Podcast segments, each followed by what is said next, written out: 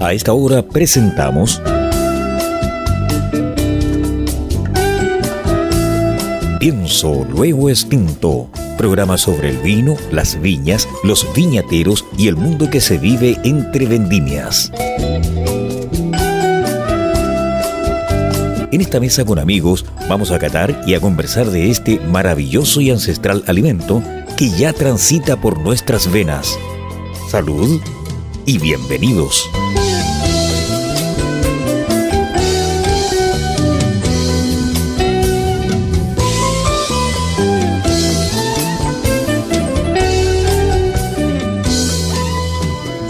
Buenas tardes, queridos auditores, una vez más en nuestro programa habitual de los días sábados.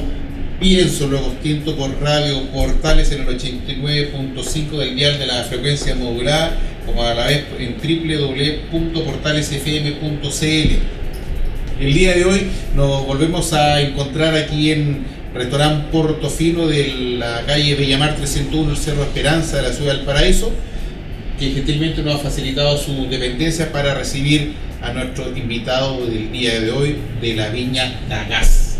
Así es, mi estimado Maximiliano y mi estimado Pedro, para que procedamos a darle el, Buenas tardes. el descorchado correspondiente. Sí, yo vine estilo italiano, a lo, a, a lo marroquín, sí, sin calcetines, pero antes de, de o sea, continuar, ya que estuvimos con él es- es- escuchándolo hace dos semanas, un recuerdo de Neil Peart, el, el baterista de Rush, que se partió, pero su Esta semana. es, es inmortal. Y como dato, eh, ¿recuerdan la primera vez que vino Rush a, a Chile? El 2000, Creo que la primera y única. Sí, Mm. el 2008, 2011. Sí. Ustedes saben que pri- primero tocaron en Brasil y Neil Peart era motoquero y se vino de Brasil a Chile en moto, solo, solo solito. Imagínense haber estado en Río Blanco comprando, comprando queso y de repente pasa al lado en moto Neil Peart. Bueno. Así fue. Oye, pero tenemos un gran invitado hoy día, ¿eh? Eso mismo le a indicar que un enólogo de mucha trayectoria en la gran industria y hoy día con un proyecto personal que más que proyecto ya es una realidad que es Viñada Casa. Así que muy buenas tardes Marco Puyó, Bienvenido. bienvenido, muchas Bienvenido. gracias. Estás en tu casa, Hola, ¿cómo están? Buenas tardes, gracias por, eh, por invitarme al programa. Gracias Carlos, Pedro, Max. Oye, un gusto estar acá, además que una linda vista a la bahía aquí del- y al puerto de Valparaíso. Así que estoy sentado en una parte estratégica y privilegiada. Así nuevamente muchas gracias. De nada, mi estimado Marco Cuyo de la Viña Dagas, quien ha tenido la, la- grata deferencia de aceptar la invitación de Maximiliano Mills y venir a compartir eh, el día de hoy su experiencia, eh, en, qué parada está con, con sus vinos, cómo va su, su- su vida. Y obviamente a lo que todos nuestros auditores les interesa, que hablemos respecto a los vinos, con lo cual estoy viendo ya eh, tres eh, botellas que están al costado derecho de, de la mesa que van a ser degustadas en cada uno de los segmentos eh, de nuestro programa. Yo creo que sería bueno para que la gente lo pueda conocer un poco a Marco, que nos cuente brevemente cuál ha sido su trayectoria, dónde nació, su trayectoria, eh, en, dónde, en qué universidad estuvo, y- Académica. muy bien Max, y que nos cuente un poco en el fondo cómo llegó a desarrollar este proyecto. Eh, Brevemente. Sí, claro. Bueno, yo soy na- nací en Santiago, eh, estudié en Santiago, eh, incluyendo la universidad, estudié en la Universidad Católica, salí a fines del año 91 y comencé a trabajar en el año 92. Partí trabajando un periodo corto en la Viña Rasuri, de ahí estuve trabajando con la familia Rabat en la Viña Manquehue algunos años haciendo espumante. También me tocó la- el joint venture que hicieron con, con la, familia Manuel Apostol, así que trabajé también tres años en esa en la Apostol en el inicio. De ahí pasé a trabajar con otros franceses al grupo con el grupo Domaine Barón de Rothschild, la FIT, en el- la inversión en Chile Viña Los Vascos en Colchagua. eh, luego estuve en San Pedro, en el grupo San Pedro Tarapacá, 12 años y medio. Y el año 2018, en agosto, me dediqué, salí de San Pedro, me fui y me dediqué 100% a mi proyecto Viña da Gas, que ya había comenzado con la plantación en el año 2006 y comencé vendiendo el vino a fines del 2018. La primera cosecha, la del 16, que vamos a probar en un rato más. Bueno. ¿Qué se siente, perdona, qué se siente ser eh, viñatero independiente después de trabajar en una larga trayectoria de la gran industria? ¿Qué se siente hoy día hacer tu propio vino? ¿Y cómo funciona esta cosa? Eh, eh, porque ahora tú estás al otro lado, en el fondo. Mira, la verdad que esto eh, así fue un sueño y ahora es una realidad de toda mi vida profesional. Yo siempre, en todos los trabajos que estuve, siempre pensé y, tenía como objetivo en algún momento independizarme, tener mi viña, hacer mis vinos y hacer un poco más lo que yo quisiera y además poder venderlo, porque creo que cuando uno conoce bien un producto, en este caso el vino, uno es el mejor vendedor para ese vino. Y bueno, la verdad que eh, totalmente distinto. eh, feliz porque tengo más libertad. eh, No es que tenga más tiempo, tengo el mismo tiempo ocupado que tenía antes, pero ahora trabajo para mí mismo. Yo creo que en mi vida yo sentía que ya era tiempo suficiente de trabajar para otro y comenzar a trabajar para mí mismo, que es bastante más difícil porque ahora tengo que calcular para llegar a fin de mes. Antes pasaba la tarjeta del Redbank a fin de mes y estaba depositado sin problema. Ahora tengo que ir juntando pesito a pesito, pero bueno, feliz y avanz- y avanzando a poco. Muy bien, eso es una gran realidad en todo caso. Cuando te pagan a fin de mes y no tenés que... La misma experiencia nos contaba, ¿te acuerdas cuando fuimos a visitar a la, familia de Tinta? Sí. El paso que tuvo que dar él. Paso de. Roberto, Roberto Carrancá. Roberto El paso de Indómita. Sí, también lo, la misma circunstancia del paso men- mensual de estar tranquilo, no pasar a la intranquilidad, pero sí a- al, al- al hecho que tiene que estar mes a mes un esfuerzo propio por llegar y juntar y, y estar con su familia en buena manera. Bueno, a mí, a mí también me pasó lo mismo. De hecho, a todos nos pasa lo mismo. A todos nos pasa lo 21 años que estaba ahí, estuve tranquilito y después, sí, pues, 21 años trabajando en, en la banca y de un día para otro empezó tres monos, después en Arbona Wines y, y- pero, pero como dice Marco, el hecho de tener, de tú poder disponer de tu tiempo es algo impagable. ¿no?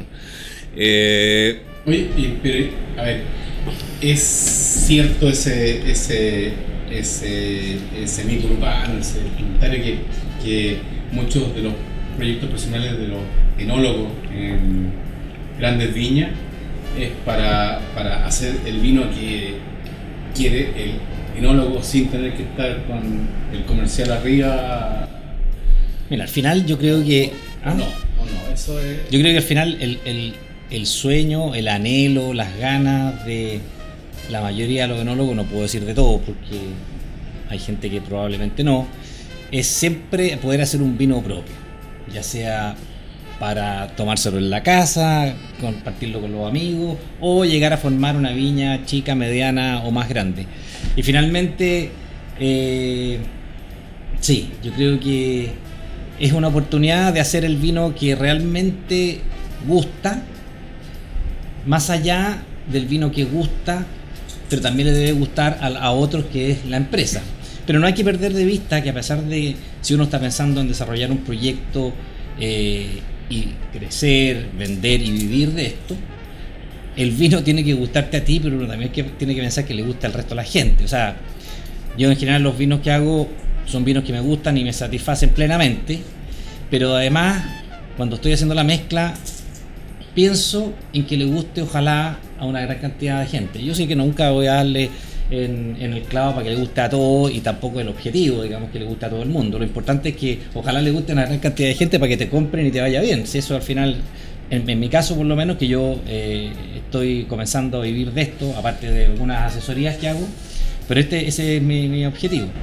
Pero hoy día que con esta globalización eh, el mercado de Asia se ha transformado en nuestro principal destino exportador, eh, es, es eh, imperativo o es agachar un poco el moño, diseñar algún vino para, eh, para algunos mercados específicos como el asiático, Inglaterra o Brasil? Mira, yo la verdad que yo hice, he hecho en mi vida todo tipo de vino, todo tipo de estilos de vino, con madera, sin madera, mucha madera, poca madera, eh, jóvenes, evolucionados, Granele. con barrica, granele, espumante, El manquehuit. ponches como el manquehuito hace muchos años atrás, eh, todo tipo de productos del vino. Y, y la verdad que hoy en día no, no voy a hacer un producto que complazca al 100% a un país o a un tipo de consumidor si es que no me gusta a mí y que si no está dentro de la línea de los vinos que yo quiero hacer y que expresen el lugar de donde viene, que es mi proyecto. Yo, Dagas son vinos que expresan eh, plenamente el lugar de donde viene, es decir, expresan su origen. ¿Dónde están plantadas las parras? Eh, Para ubicar a la gente. bueno, el viñedo que planté junto a un socio el año 2006 fue en una localidad llamada Pumanqui, en el Valle de Itata, o sea, en el Valle de Itata, ese, ese es otro vino, en el Valle de Colchagua, en el Colchagua Costa. Eh, plantamos ahí cuatro variedades, Cabernet Sauvignon, eh, Carmener, Syrah y Petit Verdot y Viña Dagas, que mi empresa que, hace los vinos hoy en día, le compra a, esta agrícola la uva para, para el proyecto. Es decir, yo estoy en los dos lados. Estoy en el lado que produce y estoy en el lado que compra las uvas para hacer el vino. Y eh, bueno, ahí estamos a 34 kilómetros del mar con alta influencia costera. Vamos- Eso, eso es en la ruta a Chilemu. La ruta Pichilemu, Sí. a la altura de pasado al 20-25 minutos, claro, esto es antes de Litueche, esto es Ya. antes de Marchihue, Ah, antes de llegar a Marchihue tú doblas a la izquierda y ahí sigues camino hacia el sur eh, poniente y llegas a Pumanque. Ya, sí, sí, no, sí, esa la. Oye Marco, bueno, vamos a partir probando el, el- un vino 2016 de Pu- del, del Valle de no, no, no, Valle, la localidad de Pumanque, ¿cierto? Este es, esta- este es tu primer vino entonces. Este es el Tu primer, primer vino, de Dagas. ¿eh? El primer vino eh, Dagas que comencé a vender, porque la verdad que yo comencé con la cosecha del 2009, el viñedo se plantó el 2006, el 2009 fue la primera producción, comencé a vender todas las uvas, lo que estamos haciendo eh, hoy en día con mis socios, vendiendo la mayor parte de las uvas, hay una cantidad de uvas o hectáreas que van al proyecto Dagas, pero la mayoría seguimos vendiendo. El año 2009, con la primera cosecha, comencé a hacer dos barricas, tres barricas de vino y así sucesivamente a través de los años hasta llegar al 2015. Todos los años hice una pequeña cantidad de vino no comercial, es decir, vino para tomarlo entre los amigos, algo vendimos, eh, vinos que finalmente me iban eh, ayudando a entender el lugar, a entender los distintos lugares de- del campo, las distintas características que tienen las variedades en ese terroir, eh, los lugares que tienen más drenaje, menos drenaje, más roca, más compactación, más profundidad, más crecimiento de raíces y finalmente a, a la larga de siete años de investigación y de estudios, de conocer muy bien el viñedo, de conocer muy bien el lugar, conocer muy bien las uvas con que podía consta- eh, tener para poder hacer la mezcla de Dagas. Me lancé en la cosecha del 2016 pensando ya en salir al mercado en el año 2018. Eh, y así fue. Y tenemos este vino que es el 16, que es una mezcla de Cabernet Sauvignon en un 44%, un eh, 20% de Petit Verdot, un eh, 15% de Carmener y un 8 por- y un, un 15% de Syrah, perdón. Tu, el viñedo que creo que es de alrededor de como 40 hectáreas, Son 40 hectáreas, sí, 39 en realidad. pero está en un micro valle, está con exposición sur al viento, está con un río cercano. Mira, el viñedo de- de- de- O sea, del cual vienen las cuál uvas, Es, es su influencia. claro, es una. Está todo plantado en lomaje. ¿Las 39 hectáreas? Las 39 Sí. hectáreas están todas en lomaje. Más pendiente, menos pendiente, pero todo en lomaje. Hay un cerro que atraviesa la propiedad que divide el este y el oeste. Hay viñedos plantados en las laderas hacia el este, hacia el oeste. Y también tiene relieve ah, que genera plantaciones más al sur y más al, más al norte. Por lo tanto, existen pequeñas cantidades, o sea, existen pequeñas parcelas de características eh, bien diversas en el viñedo, por lo tanto, hacer un estudio acabado era 100% necesario para poder entender qué es lo que viene de cada uno de los lugares. El suelo es de granito, 100% granítico, eh, que le da un carácter especial al vino, le da mucho frescor, le da también una estructura especial, buena acidez al vino y la cercanía al mar de 34 kilómetros, yo diría que es una distancia, es una buena distancia para tener vinos tintos eh, con un carácter fresco. Eh, más hacia la costa sería muy difícil de madurar Carmener, por ejemplo, y donde estoy yo madura muy bien el Carmener y todas las otras variedades tintas. Y esta influencia marítima combinada con el granito del suelo eh, nos, me da tintos de harto frescor, bien vivos, de energía, largo, rica acidez, buena fruta. Y lo que quiero es que se- eso se exprese a través del vino. Por eso que uso barricas básicamente usadas con muy poca barrica nueva, porque no quiero que la, la madera Claro. cubra al vino. No solamente cubra la fruta, sino que cubra al vino.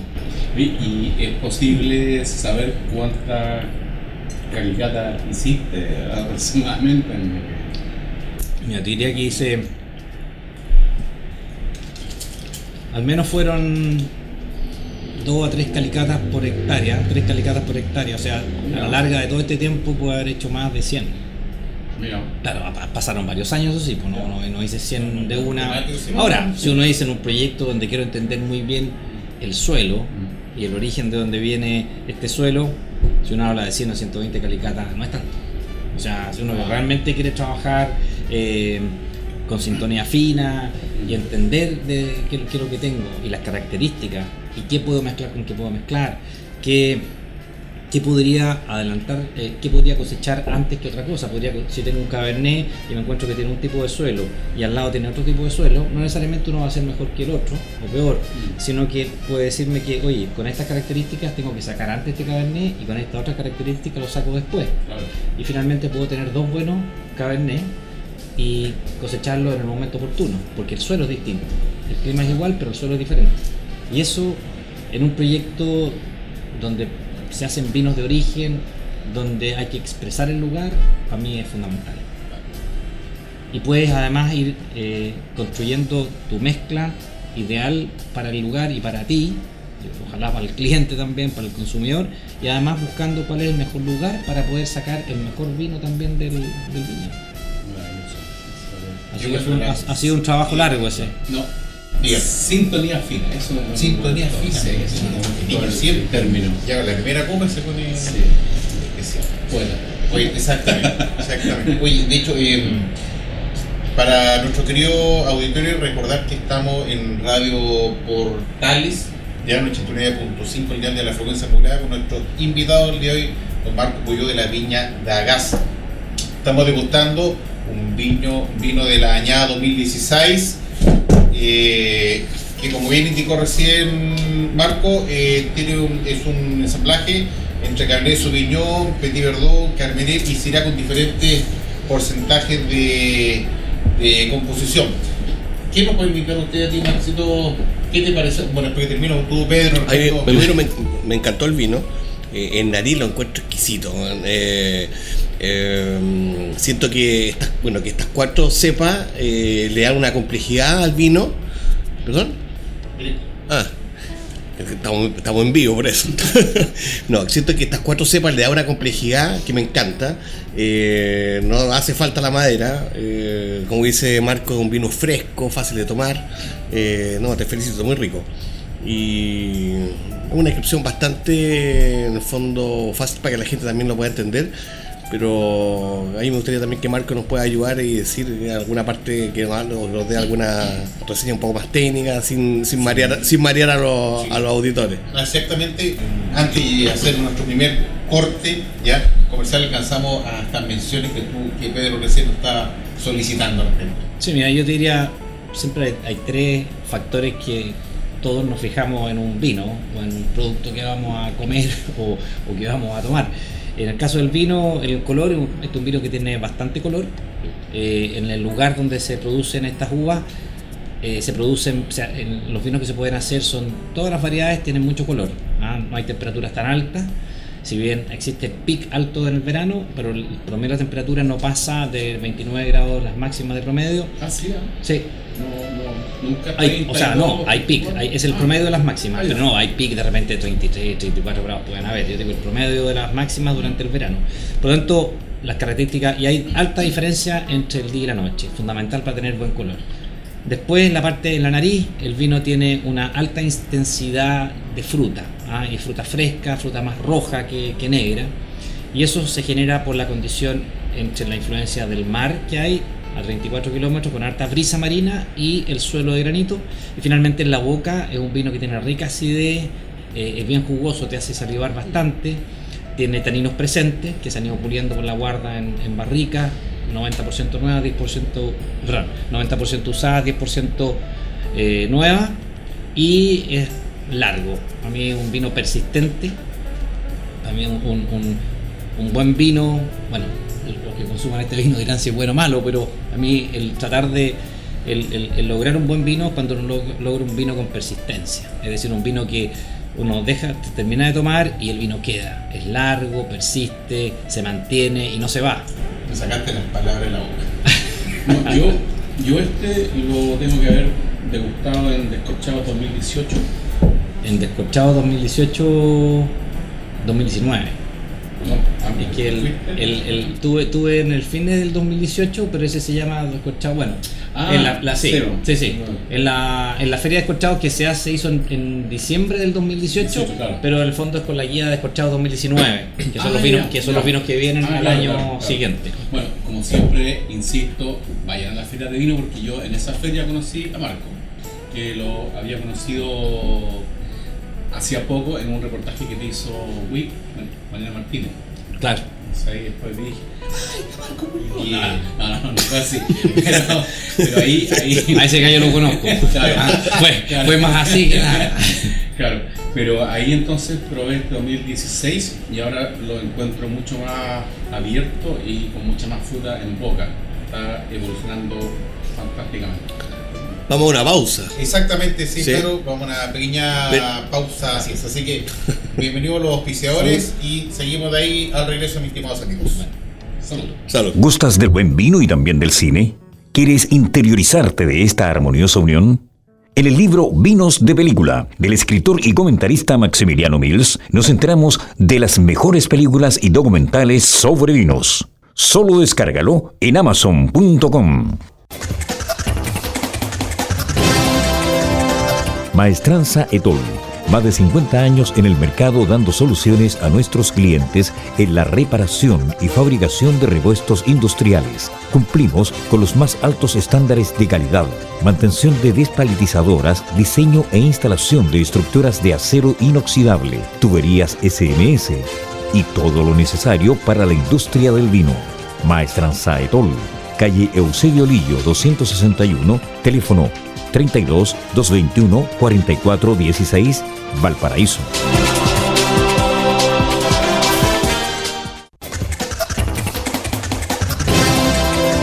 Nadie habla de vinos como lo hacemos en WIP.cl y porque somos el único medio especializado en vinos de Chile y Sudamérica.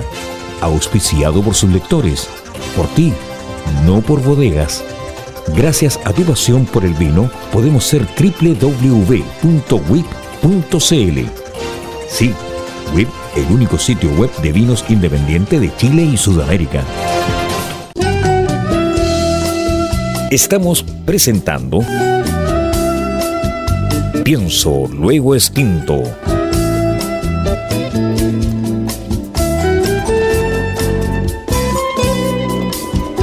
Bien, después de esta pequeña pausa comercial retomamos nuestra conversación aquí en restaurante Portofino Valparaíso en la calle Villamar 301, el Cerro Esperanza, en nuestra querida ciudad Puerto, en compañía de Marco Puyó de la Viña Dagas. No se olviden seguirlo a, Marco con su viña en arroba en Instagram, ¿ya? Eh, damos partida a este segundo segmento, mi estimado. Yo tengo una pregunta aquí para, el- para nuestro invitado. ¿Qué es lo que pasó? Quiero ahora? que nos hable un poco de la etiqueta y le cuente a la gente que nos escucha qué es lo que representa esta etiqueta, bueno, este hermoso cuadro, ¿Y el nombre? el nombre, y también que nos explique por qué dice capítulo 1. ¿Esto es una película que se viene de varios capítulos? ¿Es una serie de Netflix, podría ser? Claro, es una serie. ¿ah? Ah, una Sí, serie, como ¿eh? Pedro dice, es una, es una, una serie, pero más que una serie es como, yo me lo imaginé como un libro, ¿ah? Eh, como episodio, que puede ser, bueno, de una serie o, o capítulos de un libro, que muchas veces son lo mismo, porque parten con un libro y siguen con una película, o con una serie. El, lo primero, bueno, que no lo había comentado, ¿por El nombre, qué el nombre Dagas? Dagas es el nombre de la viña, también es el nombre del vino. Dagas eh, es una runa, una runa que son estos símbolos celtas del norte de, de Europa. Bueno, a mi socio en, en Dagas, Patricio Gómez Barri, él le gusta harto el tema esto de los, de los símbolos y todas estas cosas. Y, me la, y de repente me dijo, oye, ¿por qué no le ponemos Dagas? Yo la verdad que lo escuché Dagas, ¿y por qué Dagas? Y me dijo, eh, tiene, veamos el significado, porque me lo, ya lo había visto. Y finalmente Dagas, en forma resumida, significa el inicio de un nuevo camino. La verdad que era justo lo que estaba ocurriendo en mi vida profesional y por qué no decirlo personal, porque cuando uno cambia un poco el hábito de la vida profesional, la vida personal también cambia. En este cambio cambió para en este caso cambió para mejor. De pasar muy pocas horas de ver a mi familia, de llegar, de salir muy temprano, a veces no ver a los niños ni siquiera que se levantaran y muchas veces o gran cantidad de veces llegar cuando estaban durmiendo. Pasé a armar mi oficina en la parcela donde vivo, donde estoy al menos un día a la semana, y, y a verlos mucho más, a, a tener un horario un poco más flexible y verlos mucho más. Bueno, partió de ese camino y esa fue la, la razón de Dagas, que significa el inicio de un nuevo camino. De hecho, la, el- digamos, la, frase que acompaña a Dagas cuando uno lo ve en alguna, alguna parte dice Dagas, un nuevo camino. Ahora, ¿qué significa la etiqueta o qué, perdón, a qué corresponde la etiqueta? La, la etiqueta El símbolo del. Ah, del- y, y el símbolo de la. del Esa es la. Es el símbolo de la- es la runa. de la runa. Es Ah, el- la runa, esa es la runa Dagas. Ya. ah, Que es un símbolo parecido al del infinito. Hay gente que dice que es como una corbatumita, como el símbolo del infinito, que me gusta harto. Y lo pusimos en color rojo para destacarlo y mostrar que ese, en el fondo ese es como el, es el isotipo. Ya. Oye, pero, eh, Esto se lo aprendí a la gente de marketing, ¿ah? el isotipo. el isotipo. Que, Pero a ver, ahora me declaro en blanco. Eh, el idioma de, la- de las runas es. eh, Es celta, Es donde, celta, están, celta, donde están celta. todos los del norte de Europa, no sé, los vikingos, los daneses, bajó los, bajaron los, los celtas hasta, Saludos a hasta la a parte vikingos. norte de Francia, España.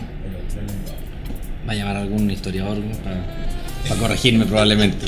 No, pero ojo, este Ah. es el único programa en donde no miramos internet en nuestros celulares. Información que está en nuestro di- disco duro, así que si hay equivocación es porque no consultamos. Es por exceso de consumo. Claro. Oye, y la, y la etiqueta, en el fondo el resto de la etiqueta, que es el fondo, corresponde a, una, a un grabado del siglo XVI, o sea, esto está, es una, corresponde a una parte, un extracto de un grabado del siglo XVI, ah, donde, que es una fiesta de Baco.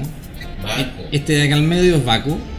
Después hay una, una prensa, hay una prensa vertical, este es Baco. Ah, mira. Después Sí, hay una, una prensa vertical acá, acá atrás, una prensa de tornillo, de canastillo, Ah, claro. que está atrás.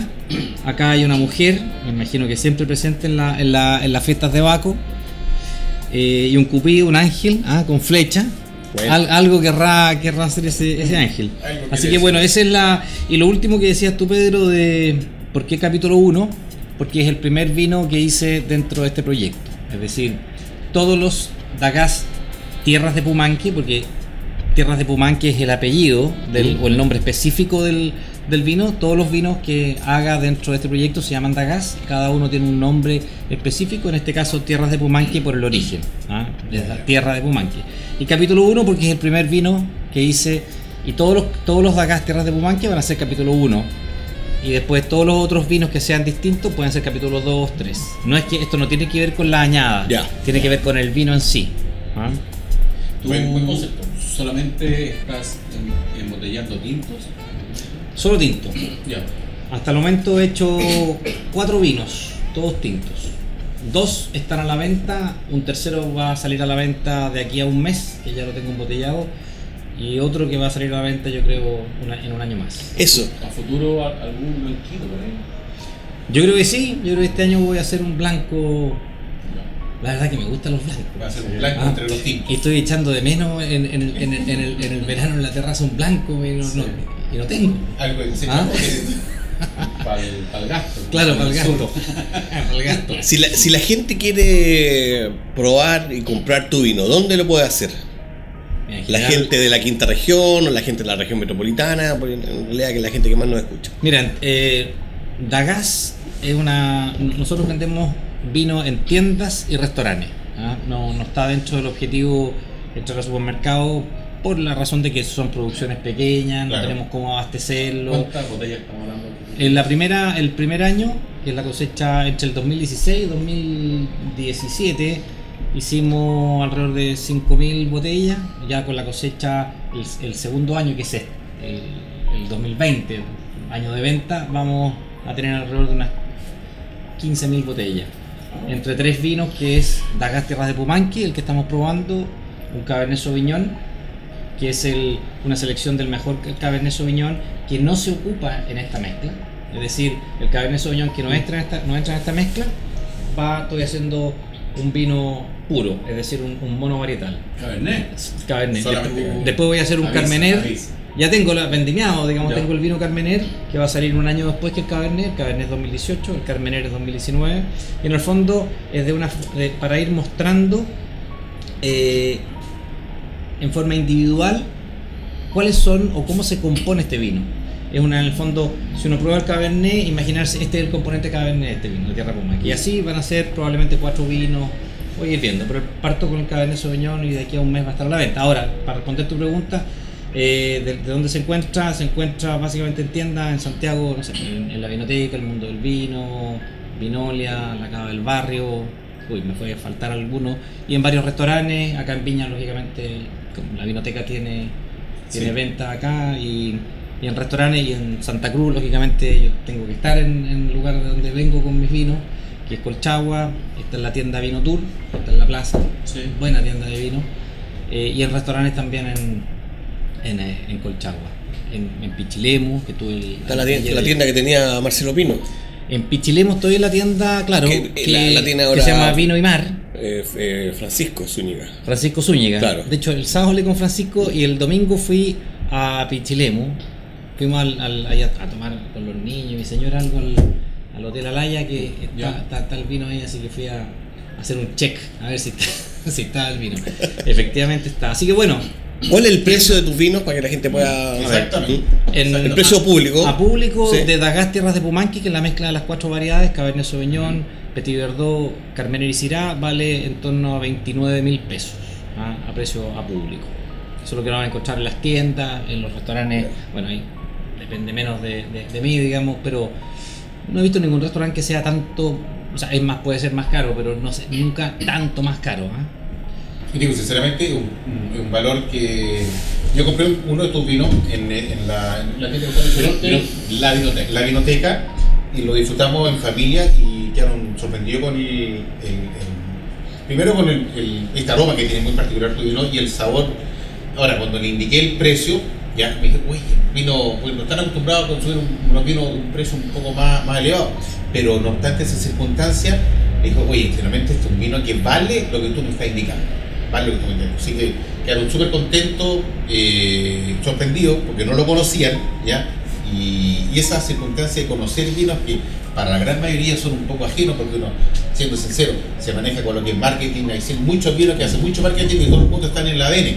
Pero al igual que tú, hay, hay muchos eh, viticultores que están abriendo el mercado y están teniendo un nicho que es un poco más pequeño y que la gente no los conoce. Por esa misma circunstancia, nuestro segmento, nuestro programa son ventanas para dar cabida, para dar empuje. No somos, que yo, la, la solución, ¿ya? pero sí una contribución a que tu producto llegue y se masifique un poco más de la gestión que tú mismo estás haciendo. ¿Cierto, Max? Sí. Eh, recién estábamos hablando, ya no recuerdo si fue fuera del micrófono antes del programa. creo que fue fuera de Pero eh, hablando de este salto de ser eh, alguien que pertenece a una viña, establecida a ser independiente y patear el córner y cabecearlo. Eh, ¿No has pensado en incorporarte? Bueno, en tu caso sería la agrupación de Colchagua Sing- Singular o hacer fuerza unido, los pequeños o ¿no? Mira, te quería, quería hacer dos comentarios antes, te voy a Sí, sí, responder sí, exactamente. perfecto. Uno de lo que decía Carlos, que es verdad, el tema del precio, porque mucha gente me pregunta, o, o piensa o me pregunta, Mm. ¿por qué los vinos tan caros? Porque no es un capricho esto de vender vinos tan caros, sino que finalmente es una resultante del valor, del costo que tiene de hacerlo y del valor que tiene eh, el lugar de donde viene. Uno, el costo de hacerlo cuando uno hace pocas cantidades, Pedro, tú lo sabes. Natural, natural. Eh, finalmente todos los costos son mucho más altos. Hay pocas economías de escala, todo te sale caro, pues, la, la capacidad de negociar las botellas, los Y la corchos, guarda. la y, y eso es lo primero, los insumos, y el, vi- y el vino en sí, que uno tiene un, un trabajo La muy- barrica. Claro, el- el- de hecho la, la producción que tengo por, por, por- por planta o por hectárea en el, en el viñedo es baja, por lo tanto me sale más cara la uva, la uva es cara. Eh, después la guarda, hay que, colocar, hay que guardarlo en barricas, hay que comprar las barricas, hay que guardarlo durante un año y medio, por lo tanto hay un costo financiero Después un importante. tiempo en botella antes de sacarlo. eh, Por lo tanto, en el fondo, eso lleva altos costos, pero finalmente son costos que valen el vino. Es decir, estamos hablando de un, de un vino de muy buena calidad que viene de una uva de alta calidad, por lo tanto, vale la pena hacerlo. Y de ahí un resultante que te da la única opción de venderlo un poco más caro. Son todos elementos que inciden y apuntan a, a la inversión. Claro. Absolutamente. Bien merecido es y corresponde que, que, que se Oye, y hay, hay que ser bien valiente para sacar eh, eh, vino, para tener vinos caros, porque porque cuesta. Chile es un mercado que, que, Sí, pero que se consume vino, no tanto lo que nosotros desearíamos, pero pero vender vinos caros eh, eh, sobre cierto nivel eh, es un tema que hay que hacer harto esfuerzo. absolutamente, de hecho, con una, una calidad de esta, tú te vas abriendo mercado solito en, en el cemento. Solito, solito. Cosa que la gente le va probando, se va gustando y, y está pagando por lo que está Yo consumiendo. creo que cuando, cuando si llegáis a vender las 10.000 bo- 10.000 botellas al año, No, eh, ya, empieza a ser como grati- misión cumplida. y ya comienza a ser gratificante. oye, no deja de- no- y no deja de- oye, no deja de ser vender cuando uno es, es chico y, y es solo. Eh, vender 10.000 botellas, créeme que. Porque ya le, ya, te- ya le vendiste a tus amigos, a tus conocidos, Claro. a tus parientes. eh, y viene la otra, la otra parte. Ahora ¿no? yo en, en San- pa San- básicamente para Santiago tengo trabajo con un distribuidor que se llama que es un sistema distinto a la distribución más tradicional que se llama Alan Grutsky Ah, la, la Alan. que es un sommelier que, Grande que tiene Alan, que la verdad que lo encontré me interesó a mí y me- le interesó a él porque lo- los vinos que él distribuye eh, tienen bastante que ver en términos de precio, de nivel de, de- de calidad, de objetivo, de lugar de venta, tiendas, eh, ¿cómo se llama? restaurantes. Así que empecé a trabajar con Alan hace un año, así que bueno, llevamos poco tiempo, pero estamos ahí creciendo y construyendo Bueno. básicamente para Santiago y algunos otros otros lugares. Pero tú me habías preguntado el tema de, de la... Colchagua Singular, de de la claro. O alguna asociación. Sí, mira, Móvil, la verdad que lo, le, le he dado, le he dado vuelta al tema. Eh, la verdad que he querido un poco darme tiempo de estar solo Ya. para eh, aprender un poco sin ayuda de nadie qué significa el tener que producir, vender, contactarse con los periodistas, con, con todo, solo. Y ver un poco dónde está, eh, qué es lo que yo necesito y qué es lo que yo puedo dar. O primero, qué es lo que yo puedo dar y qué necesito. Porque finalmente si uno entra a alguna eh, asociación, algún grupo establecido como los que tú nombrabas, no sé, a Colchagua Singular o a, a Movi que he tenido alguna conversación, eh, finalmente uno tiene que saber qué es lo que yo quiero aportarles antes qué es lo que yo quiero obtener y a qué, en qué estoy dispuesto a aportar porque si yo pienso en qué quiero obtener primero de qué quiero aportar creo que no es no es una no es el, el fin ah, no es el fin yo creo que siempre uno tiene que tratar de, de obtener cosas porque le sirven pero Obvio. primero en qué voy a aportar y yo creo que me estoy dando un tiempo prudente para poder eh, definirlo pensar y ver que, cuál va a ser el camino en ese sentido No, absoluto. Lo que tú estás indicando sería lo mismo que el se dice, poner la carreta ante los bueyes. Exactamente. las cosas en-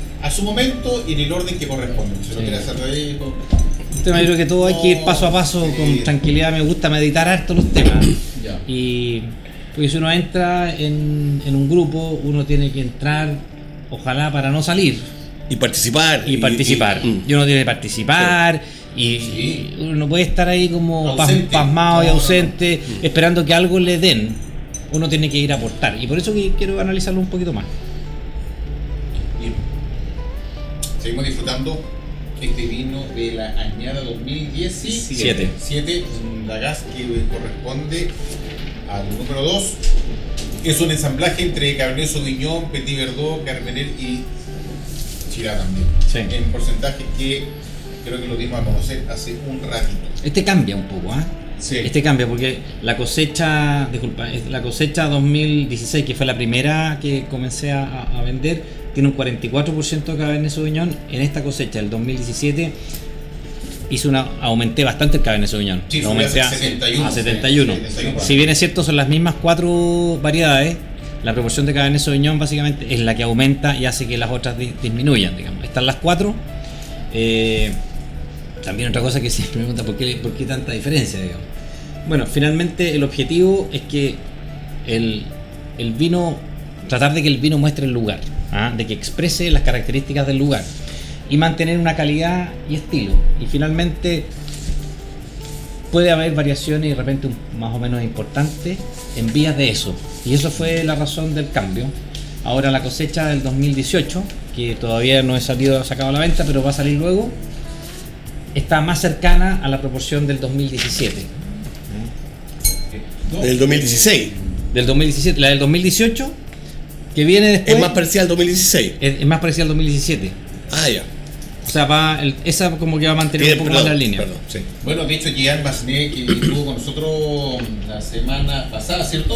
Nos indicaba que el, lo- ensamblajes ya era la, la oportunidad de poder rescatar o sacar lo mejor de cada una de la, de la cepa y hacer esta mezcla, sacando lo mejor de cada uno y hacer nuestro ensamblaje y como resultado se plasmara en la copa que se degusta día a día. Así que, Oye, no, oye, no es nada, no es nada de fácil hacer las mezclas, es un trabajo que dura Sí, varios yo- días, y- ahora, y cuando un día tú, tú crees que ya le encontraste la vuelta, al día siguiente vas y probas el vino y no te gusta tanto, y vamos de nuevo. Es un Y- ensayo y error permanente. Sí, porque te van quedando y te van quedando saldos también, entonces hay que, hay que compatibilizar, eh, es una buena pega, difícil. Es largo, es largo. Sí. Sí.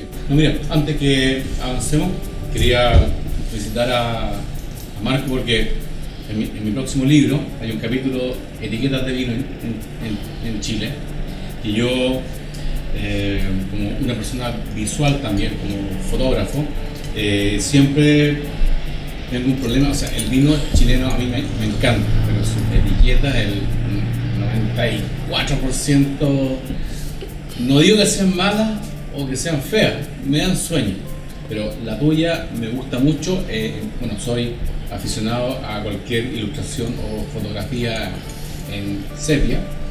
Y si yo no supiera nada de, de ti, del vino, de nada, creería que este, o sea, que esta es, es una viña que tiene 80, 100, 120 años. O sea, me gusta que eh, exuda tradición. Te felicito. Qué bien. Muchas gracias.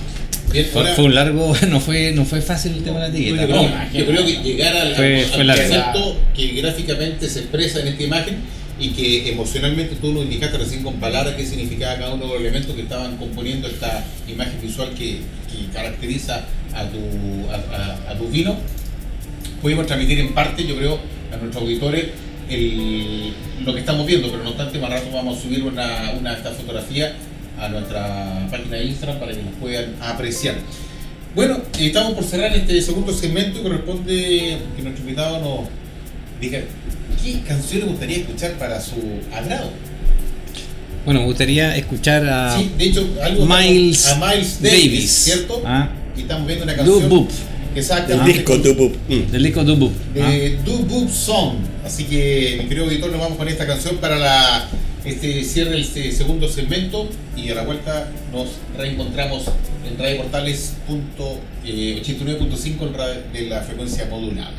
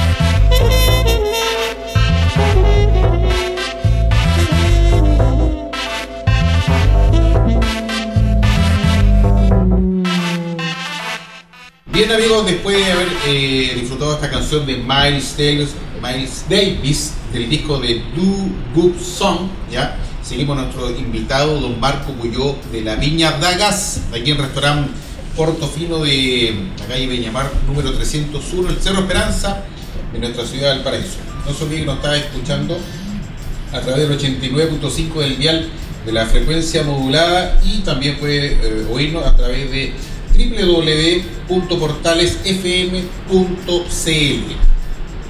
Sí, eh, por si acaso, por ejemplo, yo en mi celular, no sé por qué, no puedo escuchar ahí el programa. Existe lo que es eh, HTTPS, la verdad, emisoras de Chile, Ah, ya. pero es un raya portales FM, que también es otra alternativa para escucharnos ¿Sí? en línea. Bien. Bueno, ahora está en el último bloque del- de este programa. Vamos a probar un rico vino que ya en realidad lo, lo comenzamos a probar. De la cepa Sensó. Más conocida en el mundo de Itata Como cinco sueldos. como. No, como la cargadora. Ah, la, ah, la cargadora. La cargadora. ¿Sí o no, señor Puyo? Así es, la cargadora. Y la verdad que carga, que es una. El. El Sansó, Sensó o Sinsault, como podría decir uno aquí en Chile. eh, son racimos bastante grandes, grano grande y muchas veces hay, o en general hay bastantes plantas por superficie, por hectárea, por lo tanto se sacan hartos kilos. Oye, perdona que te interrumpa, pero me quedé, con- me quedé dando vueltas el cinco sueldo. ¿Qué, ¿Dónde ¿Qué cinco eso? sueldo? Sí, Eso- eso, eso- eso, cinco sueldos, ¿cómo se Eso me llama? lo dijo eh, uno de los sommeliers que yo más respeto en Chile, el gran Pato Pérez. Dijo que en Francia, sin so significa cin- cinco sueldos. Ah, esa es la traducción. Lo dijo Pato Pérez. No sabía. Está bien, un momento cultural, un momento cultural. Sí, un, un- un baño cultural. Baño cultural. Bueno, pero aquí ya nos fuimos de nos fuimos de la zona central, nos fuimos Valle directamente a- al Valle de Itata. Coelemu, ¿Coelemu? una zona Coelemu. Esto viene, Hermoso. este, mira, a ver, súper rápido y bien resumido. El, el- la, la columna vertebral eh, del proyecto es Colchagua Pumanqui. Ahora, esa es la, ese, pero sí estoy experimentando teniendo una aventura en el sur. Ah, que no, que no se malentienda, es una aventura- que, me, que me entienda mi señora, ella me ha acompañado. La- el verano pasado la llevé para que conociera el lugar. El, el terruño. El Terruño. Esto en, eh, está ubicado en una localidad que se llama Guarilihue. Está dentro de la comuna. Guarilihue. Está dentro de la comuna, comuna de Coelemu. La, la botella dice secano interior Coelemu, que en el fondo es la, la denominación de origen que tiene legalmente ese lugar. Ahora, eh, bueno, esto se, se desmarca un poco del- de, de lo que estoy haciendo en Colchagua, pero lo estoy haciendo porque la verdad que años atrás cuando trabajaba para la viña para la viña San Pedro para el grupo San Pedro Tarapacá comenzamos a tener a hacer un a experimentar con variedades no tradicionales para lo que para lo que se hacía. Y dentro de esa de esos experimentos eh, hicimos un sansó y la verdad que me gustó bastante. Fui al lugar conocí conocí a la gente me encantó la variedad el lugar y la gente. Y la verdad que lo estoy haciendo por eso. Es decir en mi cabeza hay dos personajes. Uno que es el eh, empresario vitivinícola, mini empresario vitivinícola, la pyme, y en el otro está el enólogo.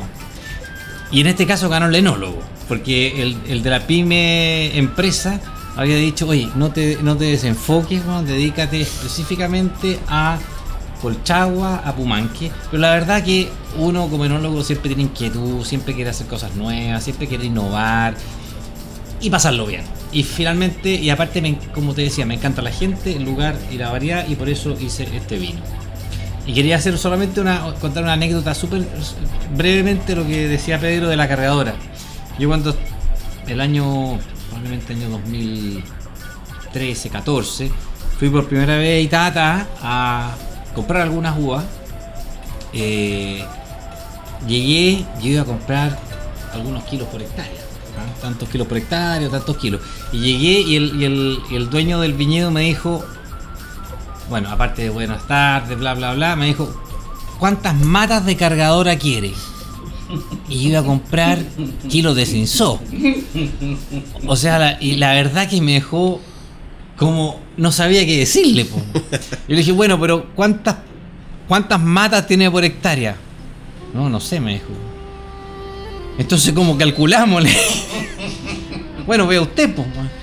Y finalmente me tuve que hacer un recorrido, calcular aproximadamente cuántas matas había, más o menos ver los racimos, y, y ahí logré sacar una cuenta y por eso me.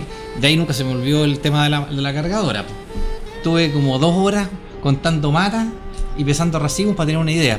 Pero la verdad que fue súper interesante. Y de ahí en adelante me enamoré de la cargadora, me enamoré del lugar. Y por eso tengo esta, esta aventura en el Itata, que voy bastante seguido. Además, dentro, aparte de, de la viña de gas, eh, hago alguna asesoría, algunas viñas. Dentro de estas viñas, bueno, que básicamente están en Colchagua, asesoro una viña en Itata, un proyecto bien interesante, nuevo, que va a sacar su vino a la venta este año. Por lo tanto, combino un poco entre la asesoría, lo mío, y porque me gusta también. Así que voy. No, es que mira, tu, tu, tu historia me, me, me- Mi padre nació en Cauquenes, aunque se vino a Valparaíso a los 10 meses, lo trajeron. Pero por esas cosas de la vida yo re- regresé con la Casa Faro. Estoy, estoy a, a, 6 kilómetros del límite entre la séptima y la octava región, o sea, me siento muy cercano a Itata, Coelemo, todas partes. Y claro, o sea, incluso en estos tiempos de globalización, eh, todavía existen, existen cosas locales.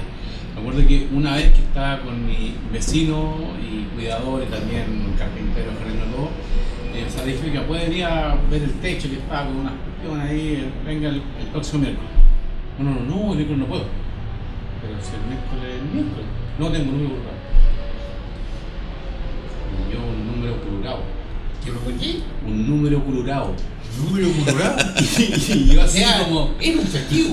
ya, pues, pero es que yo. Ah, número colorado. Claro, claro, pero Hay es que que, entenderlo. claro, pero, pero es que, pero es que yo intentando no preguntarle, oiga, explíqueme qué es un número colorado, y yo intentando procesar rápido, y yo así como, ya, pero igual venga, porque igual es, eh, o sea, rápido, no, no, no, pero tengo un número colorado.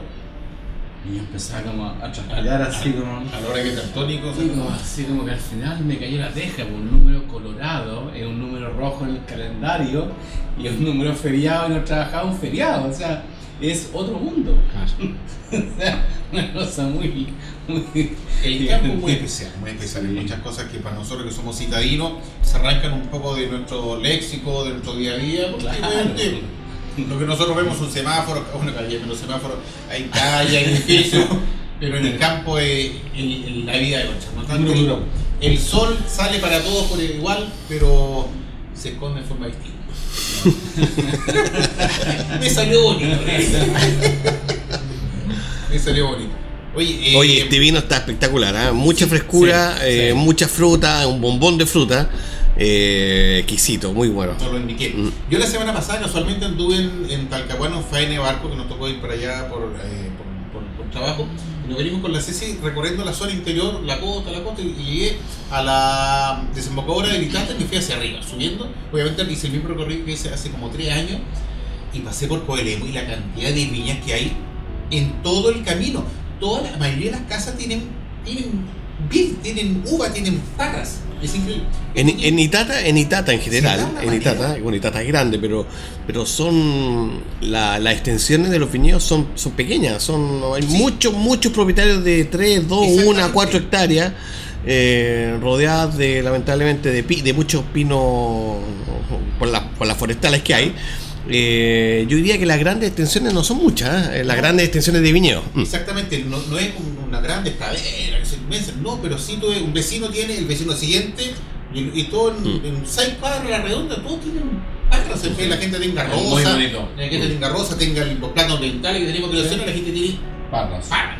Sí. Increíble. Yo, nosotros, bueno, nosotros, como algunos podrán saber, en, en Tres Monos hacemos un vino blanco de Guariligüe, Oh, sí. eh, ahí de la misma zona tuya. Y también nos encantó, igual que a Marco, nos encantó la gente. De hecho, le ponemos en la botella, Sí. eh, en nuestra botella, le ponemos el nombre de la- del productor de que nos vende el agua. Eh, y además que es una zona, para mi gusto, yo diría que uno de los valles vitivinícolas chilenos más lindos. Eh, fundacional. fundacional, la gente muy austera, no sé. Eh, hay, que, hay que apoyar, hay que apoyar esa zona, hay que pagar lo justo. eh, Sí, no, no, no hay Bueno. que regatear en ningún caso, no regatee, no se le ocurre. Sí, y como les digo, yo invito, hay cada vez más enoturismo también, ¿ah? Sí. Yo ojalá que la gente, si tiene la posibilidad de darse una vuelta, lo haga, porque realmente es, es una experiencia, Pasamos el aviso, Villa Tali, por ejemplo, el, es el lugar. sí. Eso ya viene a ser como mi tercera casa, la Viña Tali. Ya. Ahí, donde, ahí me quedo en- en- con la Consuelo Pérez y Hernán. Me quedo todas las veces que voy, porque si no me quedo en mi casa, me quedo en- ahí donde vivo el, el lindero, me quedo en Colchagua, y si no, voy a Ita- a Itate me quedo ahí. Podríamos hacer un programa con ellos. Sí, Oye, sería, sería excelente. Vamos, vamos, vamos, Ellos, vamos. oye, ellos dos son extraordinarios. sí, extraordinarios. Villa, Villa Tali. Así ¿Dónde que yo? si nos están escuchando, le mandamos un gran saludo. Pienso Lobos Tinto esta temporada se va a empezar a De expa- viaje. sí, exactamente, se va a empezar a expandir, vamos a ir, va a ir a terreno ya, vamos a ir directamente al- al- a, los viñedos, un poquito más al sur, ya a entrevistarnos, lo mismo que estamos haciendo aquí, por ejemplo, en la casa de nuestro amigo Renato Viruela, pero hacerlo en terreno in situ, donde vimos, por eso es el donde se saca la, la uva de la par. Oye, Maximiliano Mills, eh, tú tienes un, tenemos una sección nueva que incorporamos la semana, el capítulo anterior, vino de película, vino de película, y tenemos, hoy día vas a, a- a- a comentarnos el documental Red Obsession. Sí, que traducido sería algo así como Obsesión por el vino tinto. Eh, es un documental que lo traje ya que estamos en esta época o empezando esta década en que creo que la, que la globalización se va a acentuar. Eh, es un, documental que uno puede entender por qué eh, el asiático, en especial el chino, está tan, tan focalizado en consumir vino, tomar vino, aprender de vinos y que lo vean con, con vino.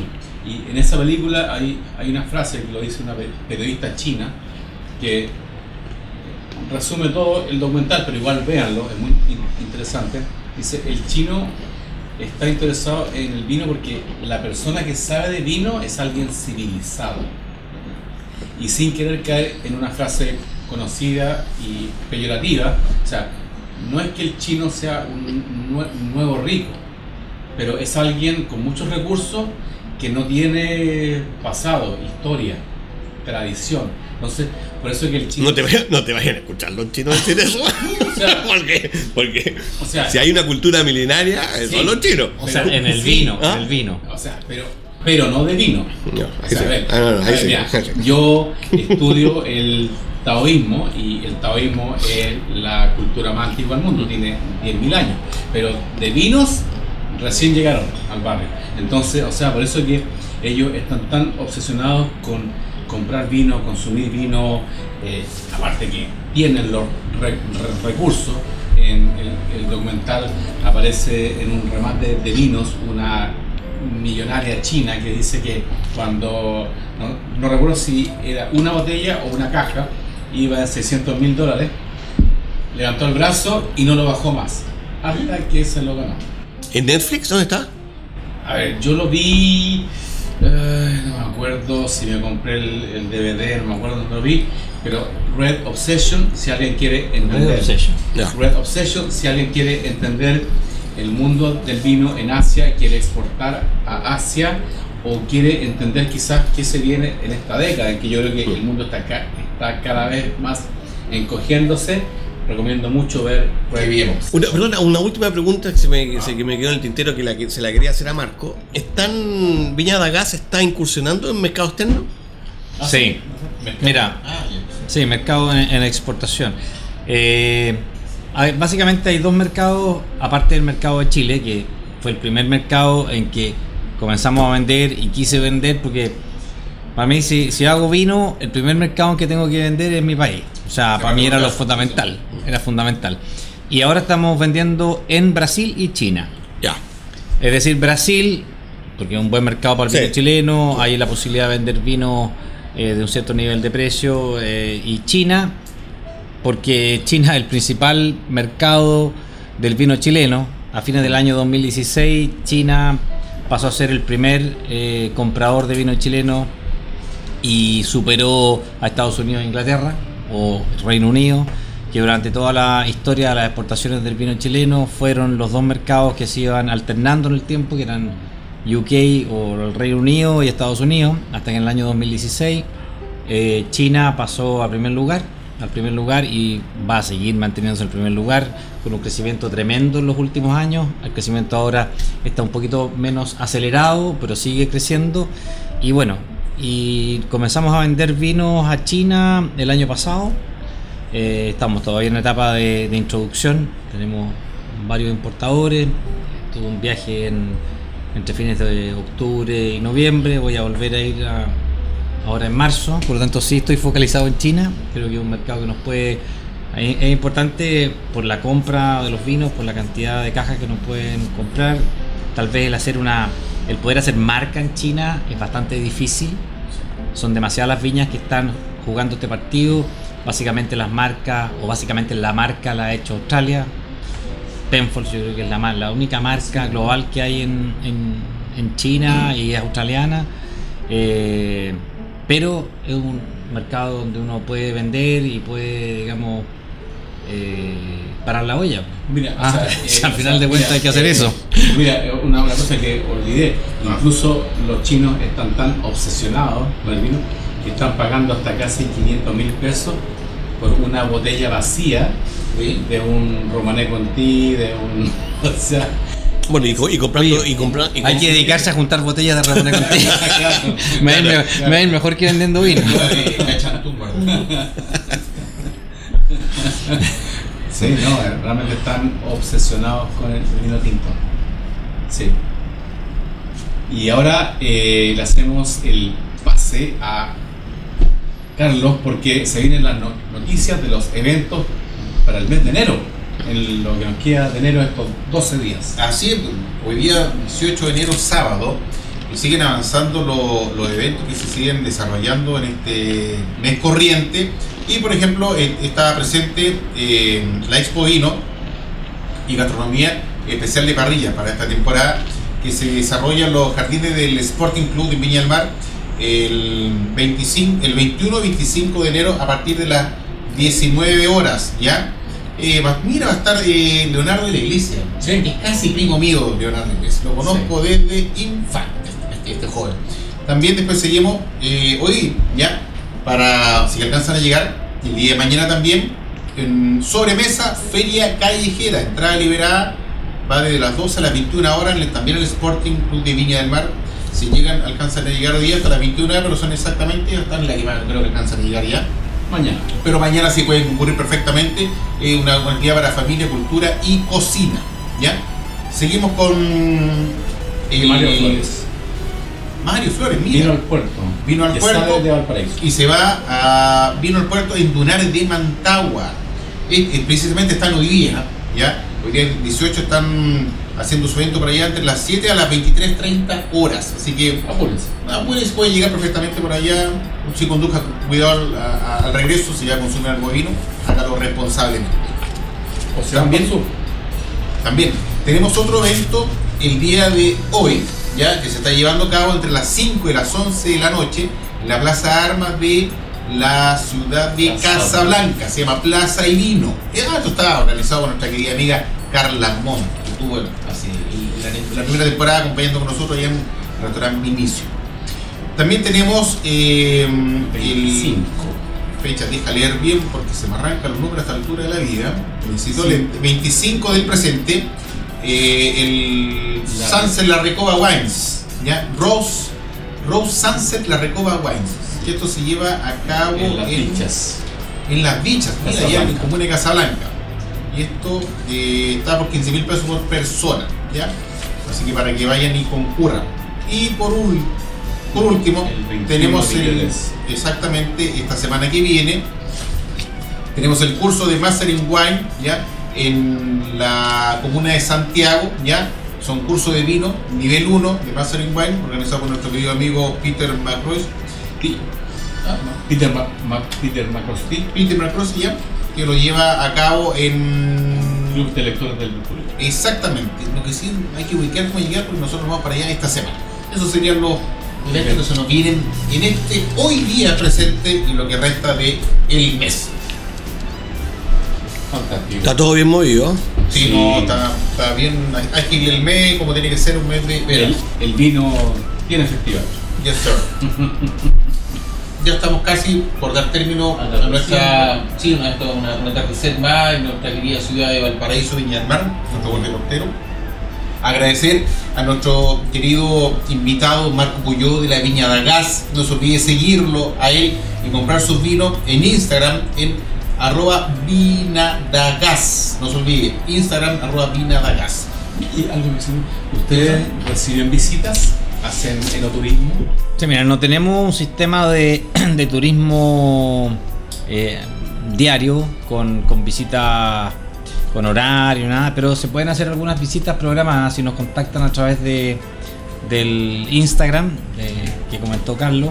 Podemos hacer algunas visitas eh, dirigidas específicamente a gente que, que nos contacte, como les dije, directamente. Así que en eso estamos. Fantástico. Y antes de cerrar como es tradición nuestro querido programa, ¿cierto, Max? Nos corresponde, por ejemplo, podríamos regalar un vino, obviamente de la viña de nuestro invitado, ¿ya? Y un ¿No? libro. Y un libro, exactamente. Eh, la pregunta va a ser a la par, la misma para ambos eh, Premios. premios, exactamente. Es súper sencillo. Nos puede indicar usted a través de nuestra cuenta de Instagram, pienso, luego tinto, cuál es el nombre de la viña que nuestro invitado el día de hoy representa. Don Marco Puyó, póngalo en Google ahí, Don Marco Puyó. es el- Oye, poco, poco creativo para la pregunta. No, la cosa es regalar. es. Como el, el caballo blanco, ¿de qué color es el caballo blanco de Napoleón? Así es. Así que, lo dice, Que, o sea, la, idea es que se, se, se vaya rápido. Exactamente, no de poner trabas. ¿Puedo participar? ¿Puedo participar? Según el señor no- notario que está ahí, eh, familiares, parientes políticos y los hijos perdidos, no, pueden- Así no que, pueden. usted, señor auditor que está al otro lado del parlante, si escuchó bien y prestó atención, ya nuestro amigo Marco Puyol de una viña en particular, ya que la hemos mencionado en varias oportunidades a, transcurso programa. Respóndanos por favor a través de nuestra cuenta de Instagram. Pienso lo distinto si va a ser eh, merecedor de una botella de una. Un, yo creo que un un- yo creo que este, este que está enfrente de, nosotros, 2016, ¿ya? De tierra de Pumanque, ¿ya? Y se lo vamos a hacer eh, entrega en forma personal, apenas nos responden. Y a la vez, ¿ya? Como es tradición en los últimos dos episodios, vamos a entregar también un, un libro de nuestro querido autor y copanelista, escritor, mejor dicho, y copanelista, don Maximiliano Mix, vino de película, para que nos responda de la misma pregunta. Sí, ¿Cierto? La misma. Por la misma pregunta, El mismo. ¿O qué, qué representa el signo de la el signo de la viña? Que lo dijimos en el programa. Bien, me parece, me parece mejor, me parece mucho ¿Qué mejor. representa? No sea tan fácil. Claro. Estamos, regal- estamos- son buenos premios. po. Sí. ¿Eh? Sí, Bien, me parece. Eh, don Marco, yo, últimas palabras antes de, de cerrar este, este capítulo, el día de hoy. Bueno, primero quiero darles las gracias a- al programa por haberme invitado, por tener este espacio para comentarles acerca de lo que estoy haciendo, de esta etapa nueva de mi vida profesional, este emprendimiento en realidad, ahora que tanto se habla del emprendimiento, que no ha sido fácil, pero que me tiene profundamente encantado, me tiene profundamente feliz. Eh, el sueño que tuve toda mi vida trabajando para otros, era cuando iba a trabajar para mí. Sabía que iba a ser difícil, sabía que era tal vez era saltar de un tren a 200 kilómetros por hora. El importante es por lo menos caer en un auto que fuera 100. Por eso comencé a planificar esta, este proyecto el año 2005 con la compra y la plantación del viñedo. Y bueno, eh, tengo fe en que este proyecto va, le va a ir bien. Eh, lo importante es trabajar duro, trabajar con los seres queridos, trabajar con los que uno quiere, con la gente que tiene al lado y ponerle. ¿ah? Así que espero en el próximo programa estar diciéndole que estoy vendiendo hartas cajas. Muchas gracias. En China. Muchas gracias. No, agradecido, fue un tremendo programa, muy entretenido, eh, aprendimos bastante, eh, probamos vinos de primer nivel, así que muchas gracias Marco por, por, la, por tu presencia y bueno, nos vemos en un próximo capítulo. Y como corresponde, hacemos un saludo y damos Sí. por despedido este episodio. Salud. 2020. Adiós, queridos auditores. Bye bye. Hemos presentado Pienso, luego extinto. Programa sobre el vino, las viñas, los viñateros y el mundo que se vive entre vendimias. En esta mesa con amigos hemos catado y conversado de este maravilloso y ancestral alimento que ya transita por nuestras venas. Salud y nos escuchamos la próxima semana.